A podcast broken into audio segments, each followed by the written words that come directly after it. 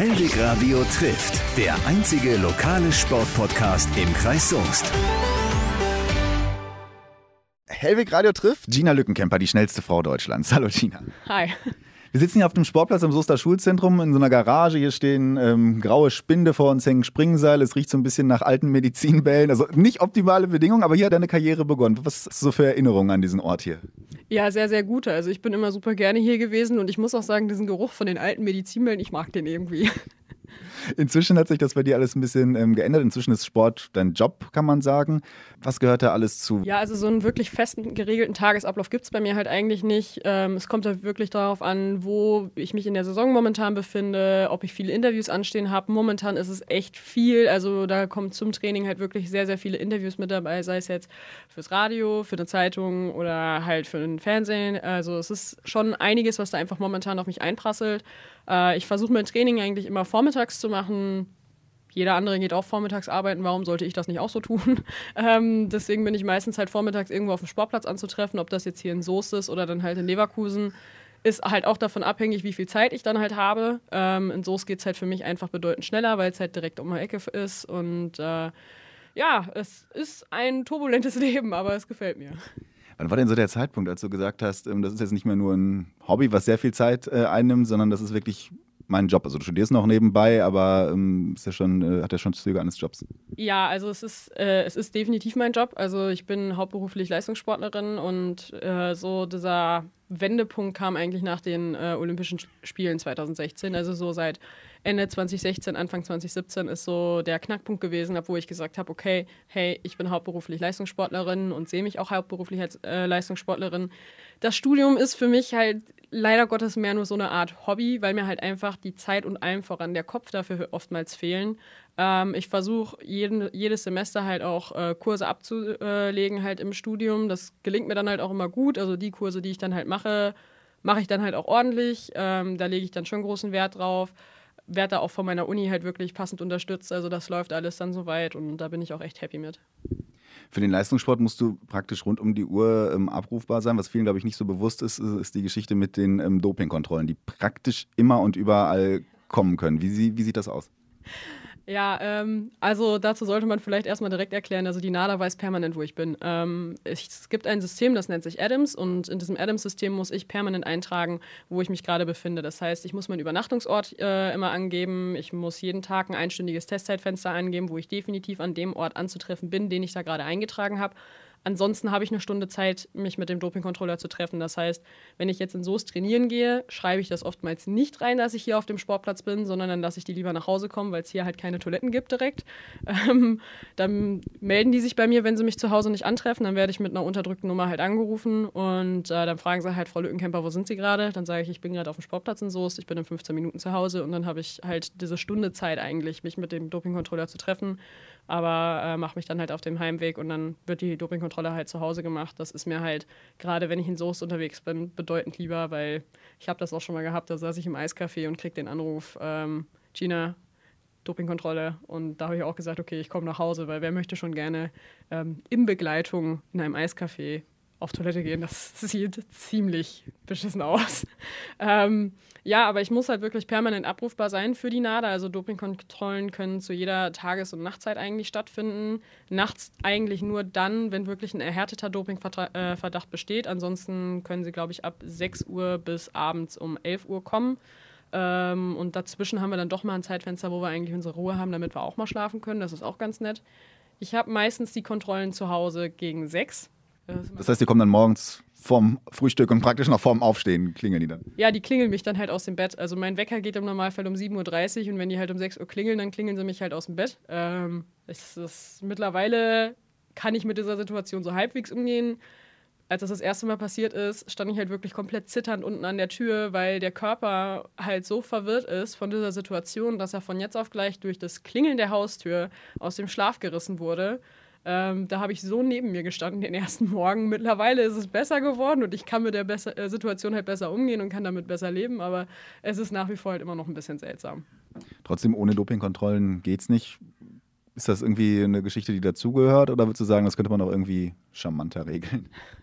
Ähm, nee, ohne Dopingkontrollen geht es nicht. Und ich finde es auch gut, dass Dopingkontrollen durchgeführt werden. Und ähm, ich selber sage halt auch, ich, ich, möchte sauberen Sport und da bin ich dann halt auch bereit, einiges für zu tun. Wie man halt sieht, Privatsphäre ist gleich eigentlich null, weil wenn ein System permanent weiß, wo ich mich halt aufhalte und ich das System auch noch mit diesen Informationen füttern muss, hat das mit Privatsphäre in meinen Augen halt einfach wirklich so ziemlich gar nichts mehr zu tun, was halt sehr schade ist. Aber das ist was, was ich in Kauf nehme, weil ich sage, ich möchte sauberen Sport haben und ich möchte für sauberen Sport stehen. Und deswegen nehme ich auch diese Dopingkontrollen hin. Ich bin auch meinen Kontrolleuren, die bei mir dann da regelmäßig klingeln, nicht böse, wenn sie mich da morgens um sechs aus dem Bett rausklingeln. Die könnten sich auch was bedeutend Schöneres vorstellen, um morgens um sechs als bei mir vor der Haustür zu stehen. Ähm, ja, und das gehört halt einfach mit dazu, wenn man halt wirklich sagt, man möchte sauberen Sport und ich sage, das ist halt einfach so. Also es ist was, womit man halt einfach daneben muss als Leistungssportler.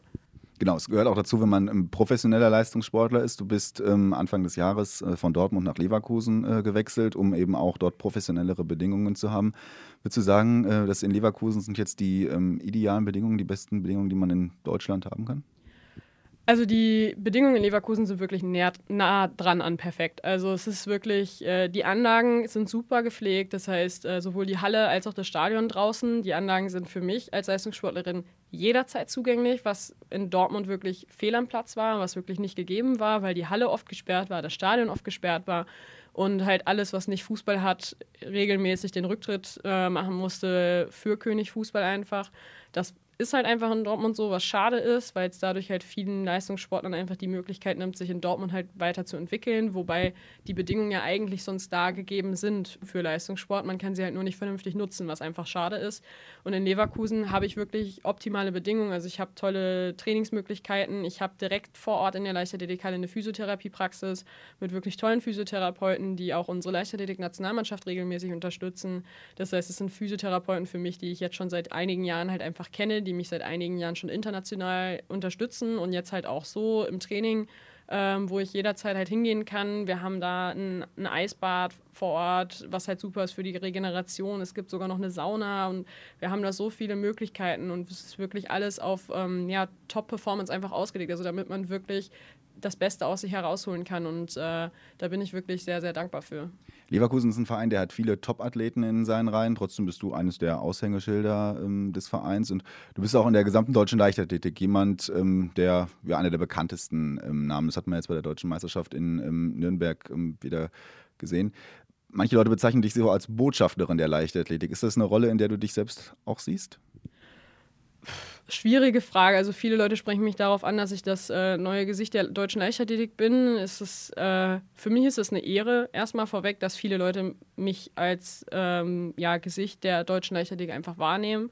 Ähm, das ist halt auch eine, eine Rolle, die ich dahingehend gerne annehme, aber es ist jetzt keine Rolle, die mir irgendwie Druck macht oder so, sondern ich versuche einfach nach wie vor der Mensch zu sein, der ich bin und einfach meine bestmögliche Leistung abzurufen, wenn ich bei irgendeinem Wettkampf auf der Bahn stehe.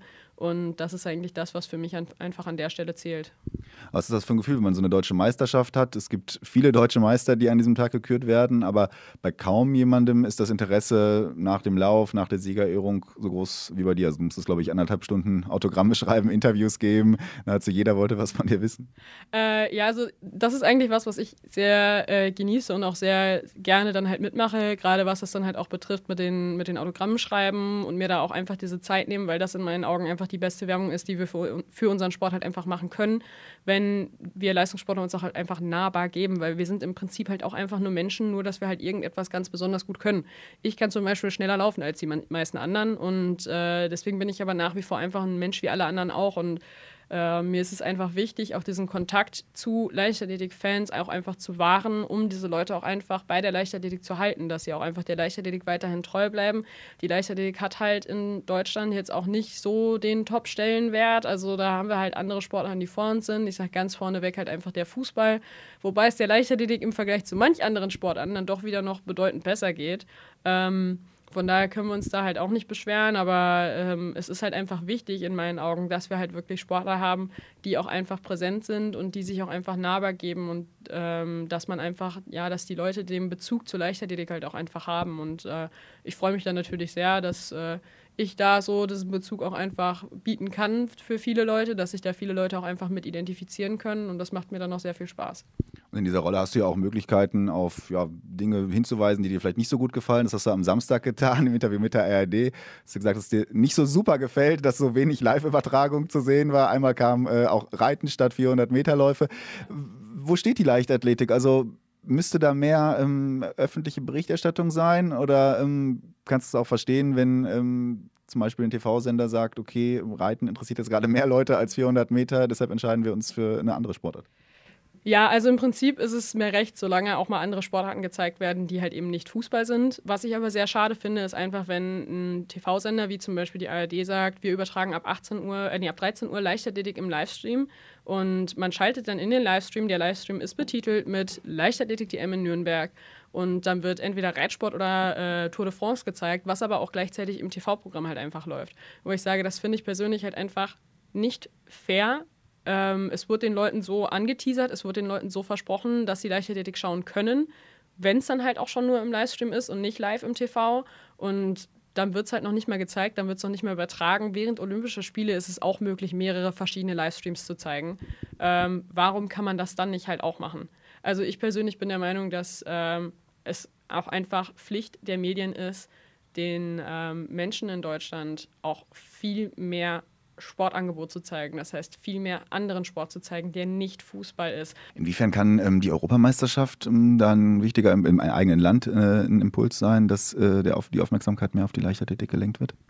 Ja, also gerade Berlin ist jetzt halt auch einfach wirklich eine große, tolle Stadt und ähm, es wird so viel Werbung jetzt gemacht momentan für die Leichtathletik-Europameisterschaften und äh, ich sage, wir Athleten sind aber auch einfach in der Bringschuld, was das betrifft, dass wir auch einfach wirklich ähm, Medientermine wahrnehmen. Das heißt, äh, dass zum Beispiel Athleten jetzt noch im ZDF-Sportstudio waren, nach den deutschen Meisterschaften an, äh, an dem Samstag, da waren ein Christoph Harting und eine Pamela Dudkiewicz noch im Sportstudio und das sind einfach Termine, die wir als Leistungssportler auch einfach wahrnehmen müssen, um unsere Sport auch Art auch einfach voranzutreiben, um sie auch einfach öffentlich zu machen und um sie auch einfach publik zu machen. Also da sind wir zum einen in der Bringschule, zum anderen aber auch einfach wirklich die äh, Medienanstalten, dass sie halt auch wirklich von der Leichtathletik berichten, die Leichtathletik übertragen und es auch wirklich zeigen. Und dadurch, dass diese Europameisterschaft dieses Jahr hier in Deutschland stattfindet, im eigenen Land, haben wir da, glaube ich, noch mal mehr Chancen, dass halt auch wirklich vernünftig über diese Leichtathletik-Europameisterschaft berichtet wird. Jetzt lass uns mal über deine sportlichen Leistungen sprechen. Du bist in dieser Saison so konstant wie noch nie, bist in jedem Wettkampf unter der äh, Norm für die Europameisterschaft geblieben.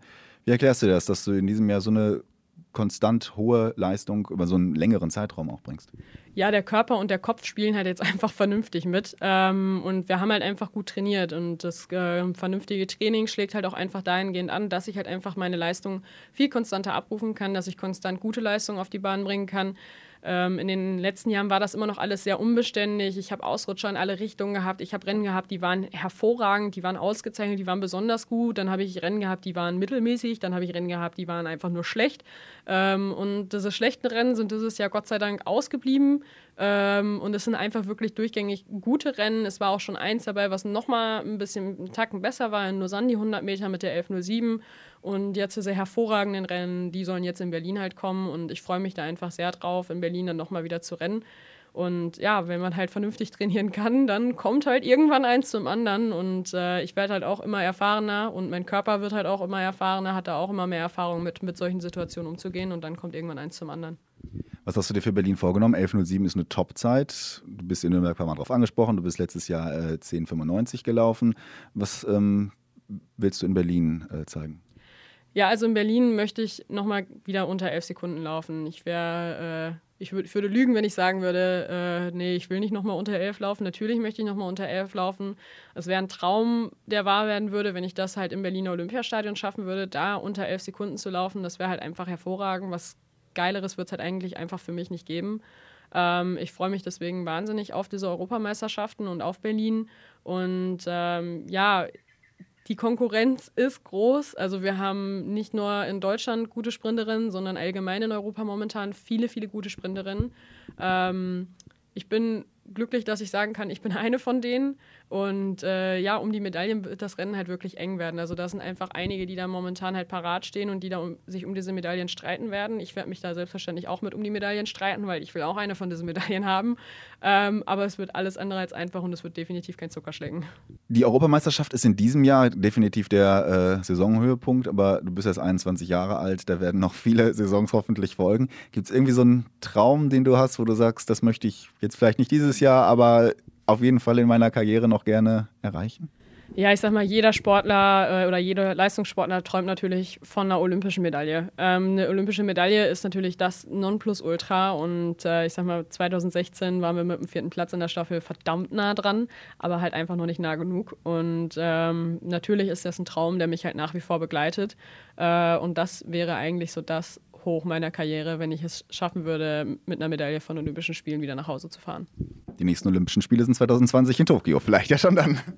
Ja, wer weiß, wir werden sehen. Also ich sag mal, wenn äh, wir dann wieder alle Athleten wirklich in Schuss auf der Bahn stehen haben, dann ist da so einiges möglich. Wer weiß, mal gucken. Drücken wir die Daumen. Gina Lückenkämper, vielen Dank. Danke. Hellweg Radio trifft, der einzige lokale Sportpodcast im Kreis Soest.